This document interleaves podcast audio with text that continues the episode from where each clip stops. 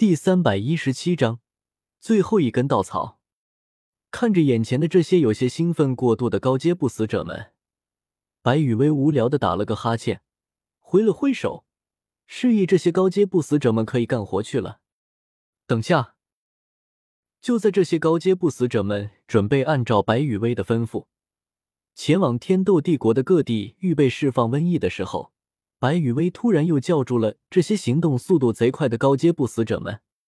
抱歉啊，差点忘了一件事情。白雨薇的嘴里说着抱歉，但是语气中却是一点抱歉的意思都没有。当然，就算白雨薇真的用非常真诚的语气来道歉，在场的这些高阶不死者们也不敢接受。那个，白雨薇的语气稍微迟疑了一下。不过最后还是开口说了出来：“你们在天斗帝国内的具体行为我不管，但是你们不许涉及到圣魂村，不然的话，不然什么？”白羽薇没有明说，但是在场的这些高阶不死者们却明白，谁要是敢违背白羽薇的命令的话，那么就只有魂飞魄散一个结果。属下明白。Xen，齐声应下。表示自己明白了白羽薇的命令的高阶不死者们，看到白羽薇没有了新的命令之后，便纷纷施展出了自己的武魂，朝着天斗帝国的内部赶去。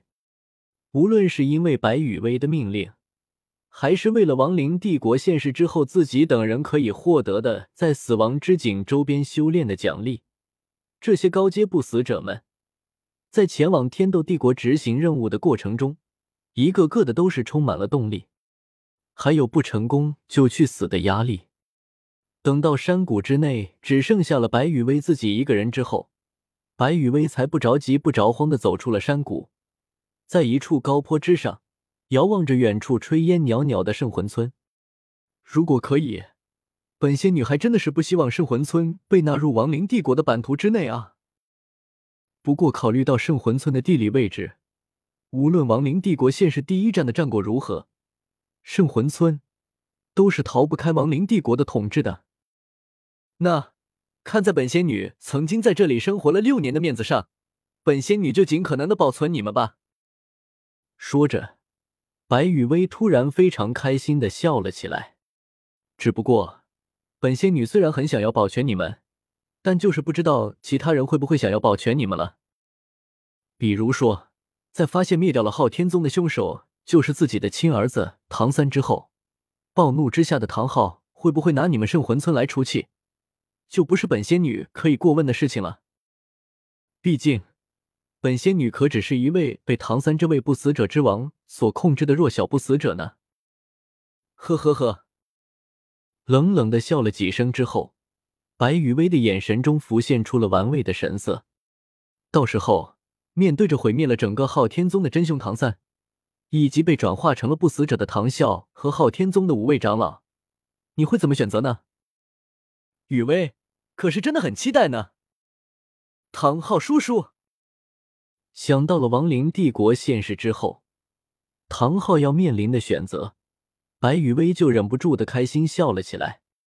这可是一场大戏啊！至于结果。到底是唐昊对唐三来一波大义灭亲，还是唐三对唐昊来一出父慈子孝？对此，白雨薇表示自己无所谓。作为一名优秀的观众，好好的观看舞台上面的演员表演就好了。白雨薇的心很大，有时候又非常的小。哪怕是到了现在，白雨薇也依旧记得，在多年以前。自己和唐三在史莱克学院重逢的时候，唐昊在知道了自己可以通过仙草而弥补先天不足之后，在那一瞬间暴露出来的贪婪和杀意。即便当时的唐昊很快就恢复了心思清明，但是在白羽薇神识的感知之下，唐昊在那一瞬间的变化可是被白羽薇给尽收眼底。也正是因为这样。原本是打算给唐昊大闹武魂殿的时候安排几位帮手的白羽薇，直接给当时的熊出没等人下达了新的命令，让这些人带着唐昊在斗罗大陆上面瞎逛逛，顺便给唐昊拉拉仇恨。至于说报复唐昊的事情，咦，别闹，我白羽薇就是一个弱小无助的小可怜，怎么惹得起堂堂昊天斗罗呢？所以，宁昊天斗罗对本仙女露出来的那些贪婪和杀意，还是交给唐三来处理吧。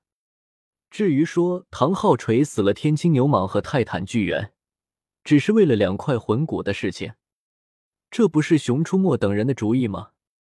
和我白羽薇有什么关系？还，总之，某位自称为良心茶商的小本本上面记录的第一个名字，可就是唐昊这位大名鼎鼎的昊天斗罗啊！距离圣魂村还有一段距离的一处高坡上面。白羽薇望着圣魂村的位置，怔怔出神。五，沉吟了相当长的一段时间之后，白羽薇才自言自语的缓缓开口：“圣魂村啊，一切开始的地方。虽然唐三没有发现，但是从某种意义上来说，圣魂村也算是唐三心中难得的一片净土了。毕竟在圣魂村，可是有着一段对于唐三来说相当美好的回忆呢。”而现在，圣魂村是否还有存在的必要，可就交到了你的手上啊，唐昊叔叔。同时，唐三是否彻底坠入黑暗的深渊，也同样交到了你的手上。如果暂停了一下话语，白羽薇抬起头，仰望着在天空中自由飘荡的白云，眼神中没有任何的波澜。只有彻底的坠入黑暗，才能明白死亡的真谛。因此，作为唐三心中的执念，就由唐昊叔叔你来亲手将唐三推入那真正的深渊吧。当然，有小五那只十万年份的傻兔子来陪着唐三，即便在最绝望的深渊中，唐三还是会很快乐的。爸，仰头望天的白羽薇无所谓的笑了笑。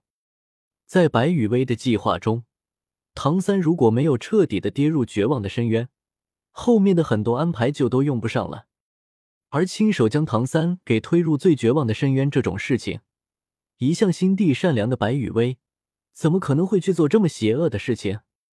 所以，这种最后一根稻草的戏码，还是交给唐昊这位赫赫有名的昊天斗罗来做吧。至于白羽薇，咦，白羽薇，我与邪恶不共戴天。哦。